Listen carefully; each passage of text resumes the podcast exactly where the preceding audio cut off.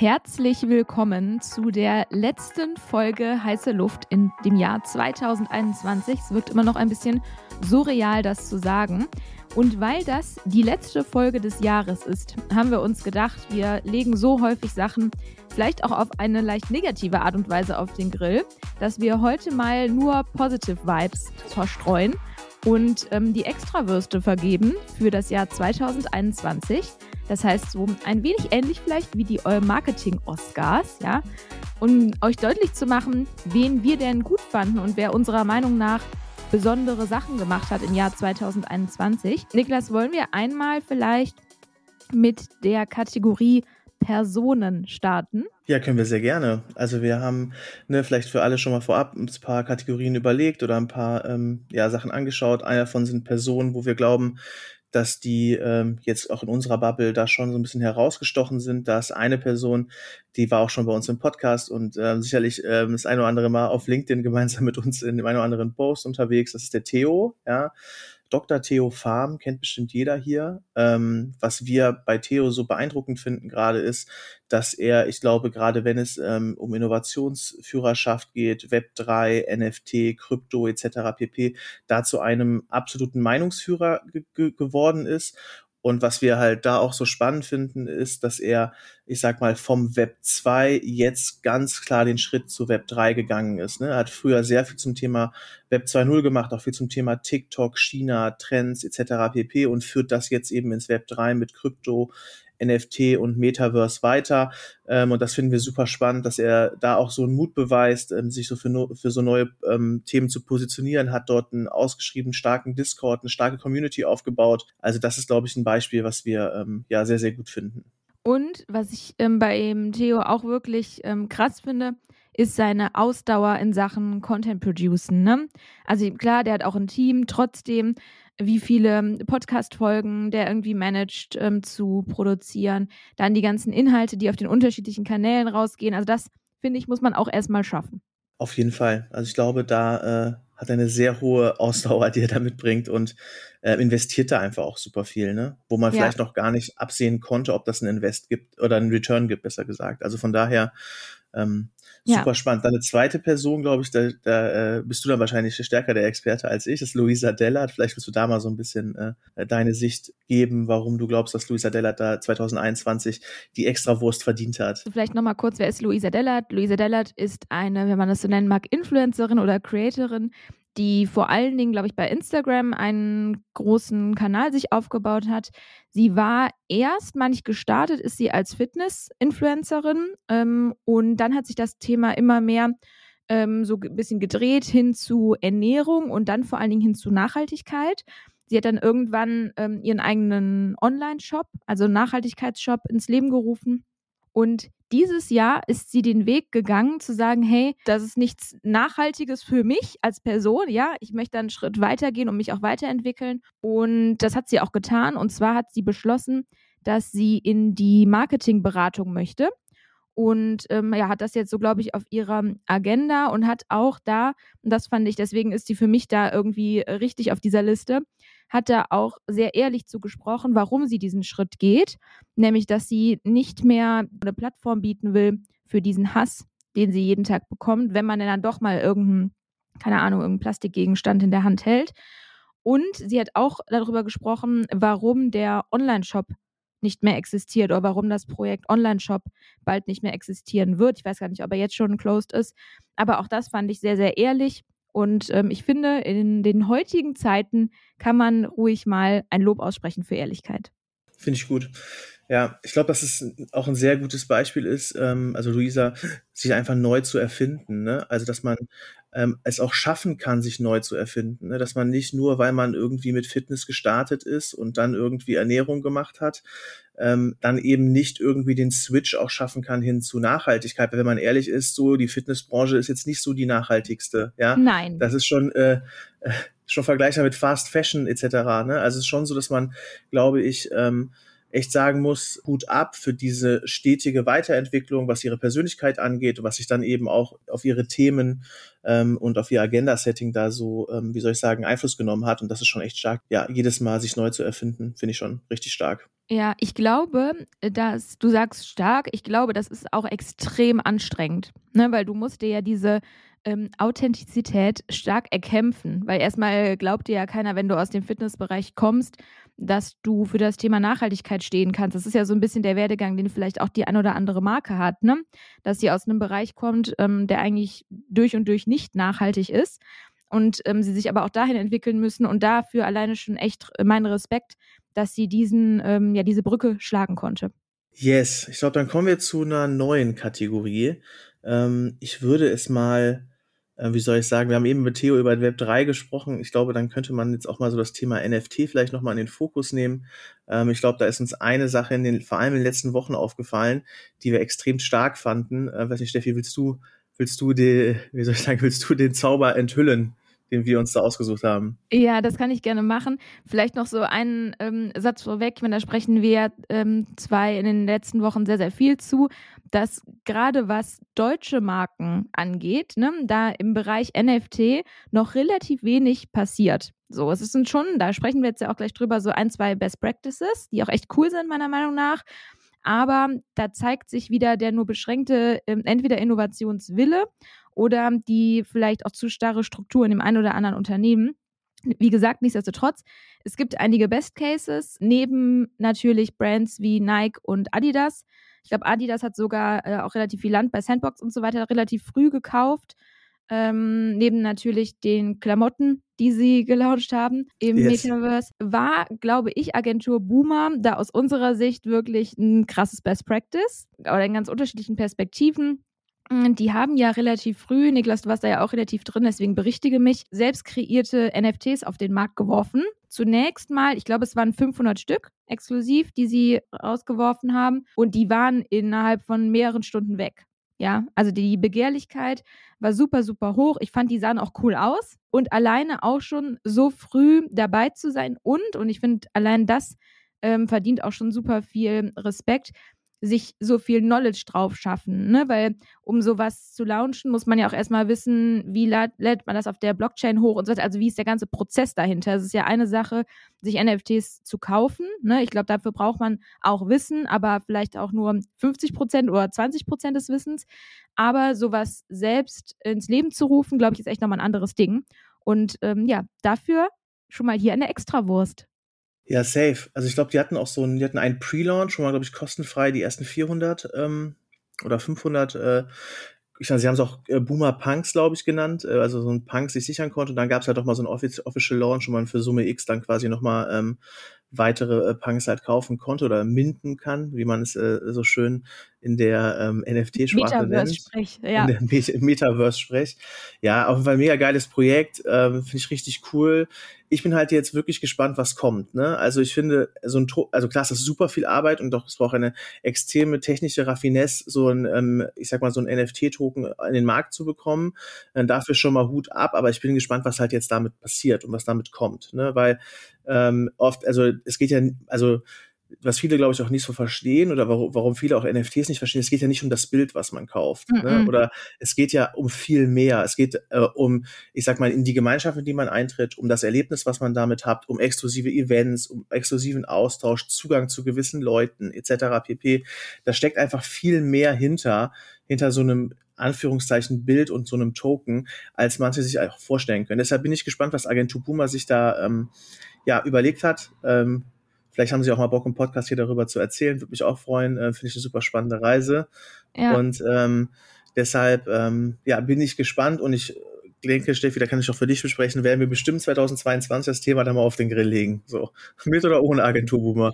Aber sowas von. Ich finde halt, und das finde ich total ähm, schön an NFTs, das ist total das Community-Ding, finde ich. Ne? Also sowohl was die ganze Konversation auf ähm, Theos Discord angeht, als auch vom eigentlichen Gedanken her. Ne? Also ob das jetzt ähm, diese Boss Babes zum Beispiel auch sind oder andere, ähm, andere Gemeinschaften, da steckt halt, wie du sagst, so viel mehr hinter, so viel mehr Empowerment und Austausch, so oberflächlich sich das anhört. Und ähm, ja, deswegen finde ich das eine sehr schöne, nennen wir es mal, Initiative. Ich glaube, es ist deutlich mehr als das, aber ähm, das trifft es jetzt, glaube ich, für den Community-Gedanken ganz gut. Mhm. Kommen wir jetzt vielleicht einmal zu einer Marke, wenn man es überhaupt so nennen mag, die bei TikTok, glaube ich, echt äh, ganz gut performt hat im letzten Jahr, obwohl sie gar nicht so, soll ich mal sagen, so naheliegend eine gute TikTok-Brand ist, Niklas, oder? Yes, ich äh, kann das so unterstreichen. Also es ist ein, äh, ja, was soll ich sagen? Ähm, ich, ich überlege gerade, welchen Case du meinst, aber ich glaube, wir haben ja zwei so, die so ein bisschen TikTok nahe sind, aber bei dem anderen hättest du eine andere Intro gemacht. Deshalb gehe ich jetzt mal davon aus, du meinst die Polizei Nordrhein-Westfalen. Richtig. Ja.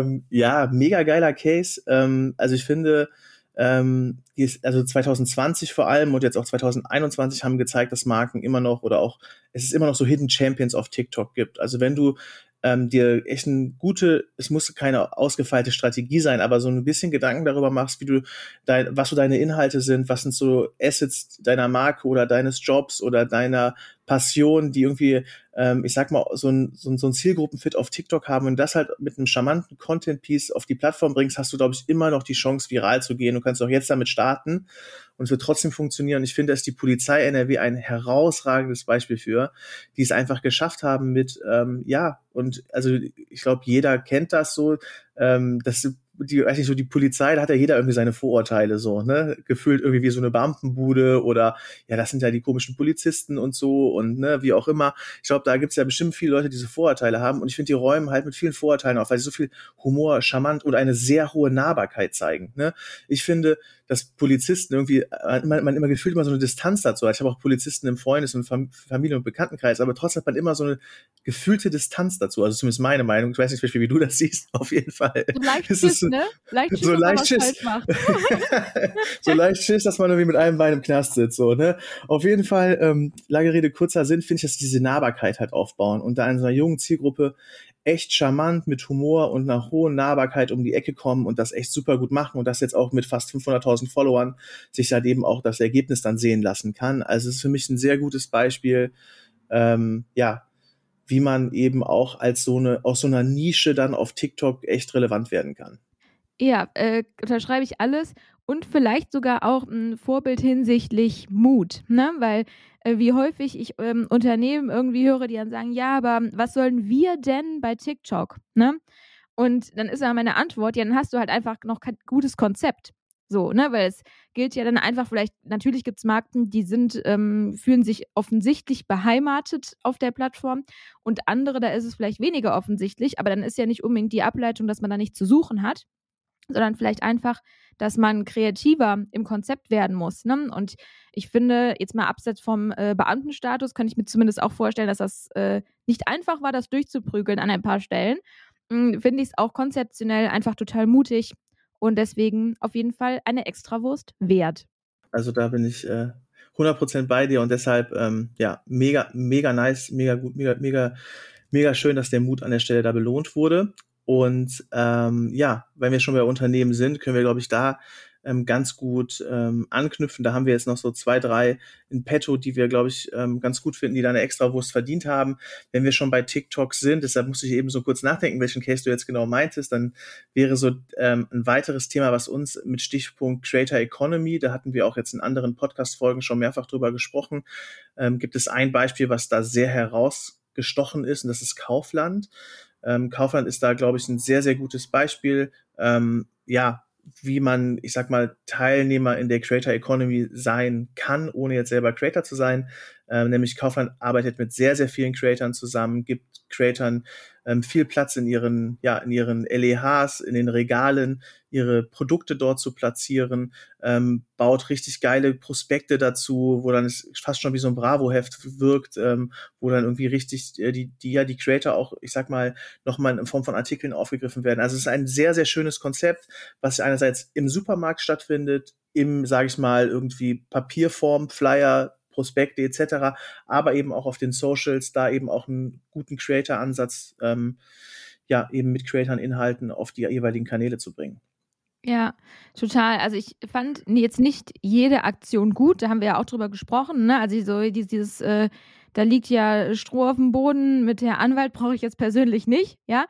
Aber was ich, ähm, oder wo ich dir total zustimme, ist, dass die so eine ganzheitliche, einen ganzheitlichen Ansatz irgendwie wählen. Ne? Und das finde ich halt total bewundernswert, weil ich auch glaube, dass das ähm, sehr viel Arbeit bedeutet und auch sehr viel Überzeugungsarbeit vor allen Dingen in der einen oder anderen Abteilung.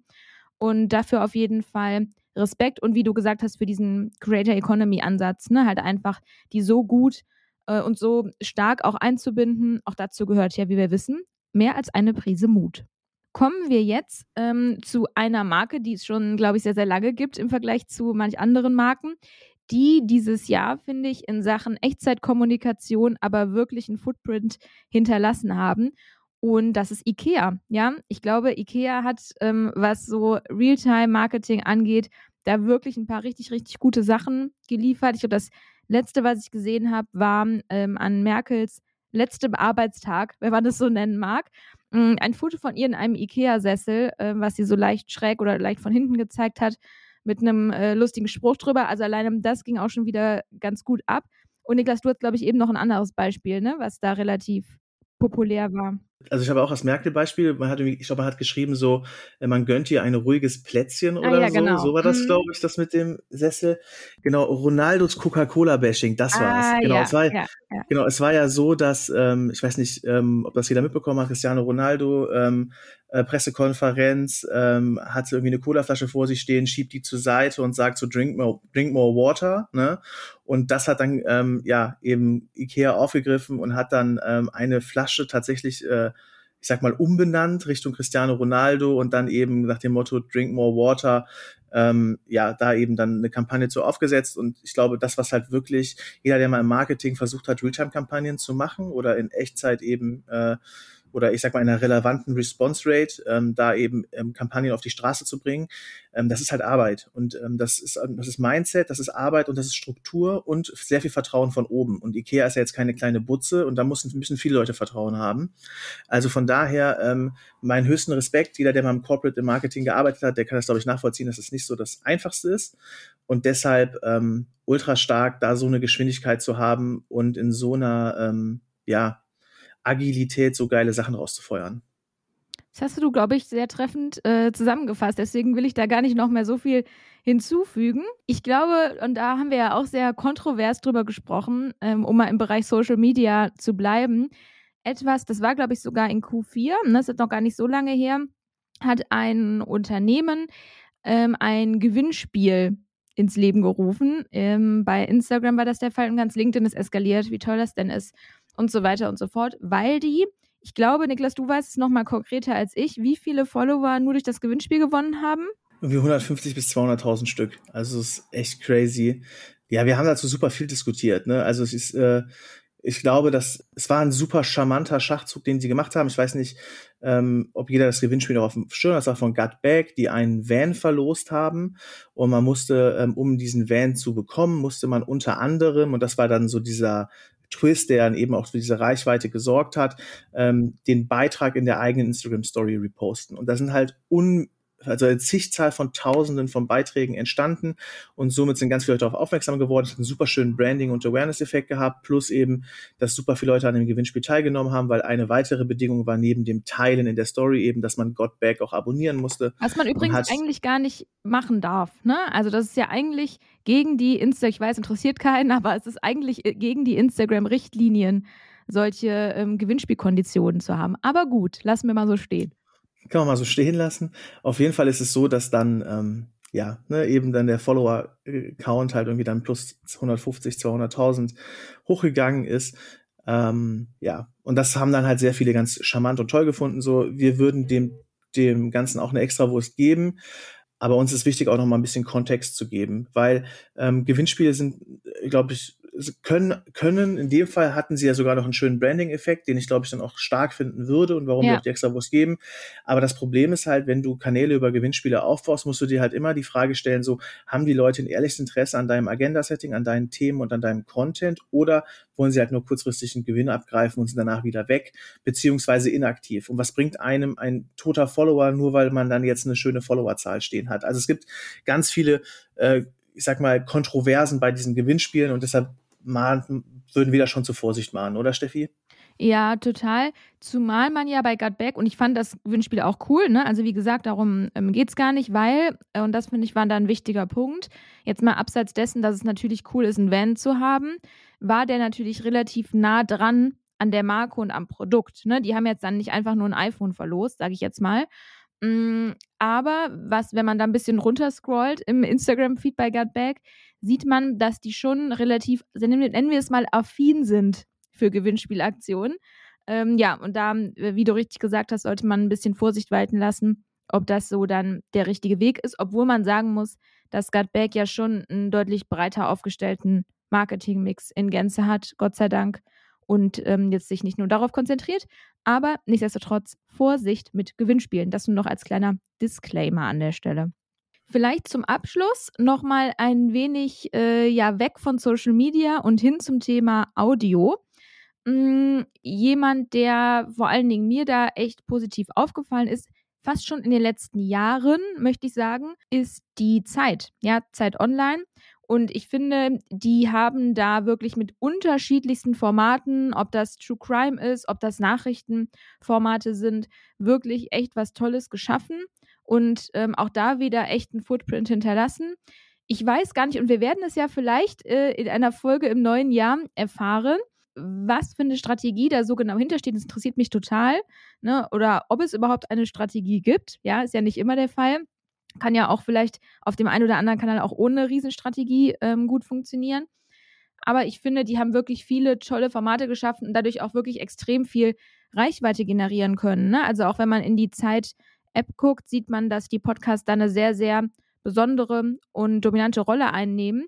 Und alleine dafür schon mal unseren Respekt. 100 Prozent. Also ich glaube, Audio ist ähm, 2021 total relevant geworden. Ähm, und es gibt viele Marken oder ne, auch dann, ich sag mal, das jetzt, man muss das noch ein bisschen differenzieren, klassische B2C-Marke versus jetzt irgendwie, ich sag mal, Zeitungshersteller ne, oder Verlag. Aber es gibt ähm, wenig Marken, die es halt wirklich geschafft haben, dieses Audio-Zeitalter für sich so stark zu nutzen. Und ich finde, dass da Zeit Online, genau wie du gesagt hast, Steffi, ein super Beispiel ist. Und ich freue mich da auch total auf die Folge, einfach mal ähm, ja zu verstehen, was der Approach ist und warum so ein Audiofokus äh, ja, da so wichtig ist. Und ich glaube, es hat auch viel mit der digitalen Transformation des, Unter des Unternehmens in Summe zu tun. Ne? Klassische Zeitungsverkäufe gehen wahrscheinlich zurück. Wie schaffst du es ähm, trotzdem halt deine Hörer, Leser, ähm, deine Community zu erreichen? Und das würde mich einfach total interessieren, was die Kollegen von der Zeit da so zu berichten haben. Deswegen, wie wir immer so schön sagen, einfach abonnieren. Dann kriegt ihr es ja mit, ne? Genau, da kriegt ihr auch eine extra Wurst, wenn ihr, äh, wenn ihr, wenn ihr abonniert, wurde, wenn ihr abonniert habt. Ja, ich glaube, das waren alle Extrawürste, die wir vergeben wollten für das Jahr 2021 und freuen uns natürlich auf alle, die dann noch 2022 hoffentlich kommen werden. Und vielleicht an der Stelle, äh, Niklas, berichte mich, wenn du es anders siehst, auch ein kleiner Appell, ja, an Marken, äh, mal ein bisschen out of the box zu denken und vielleicht auch äh, als die ein oder andere Zielvorgabe mal die kreativen Spitzen mehr mit einzubinden. Das würde uns zumindest freuen. Yes, seid mal schön mutig 2022. In dem Sinne, guten Rutsch und äh, ja, wir freuen uns, euch nächstes Jahr auch hier empfangen zu dürfen. Tschüss. Tschüss.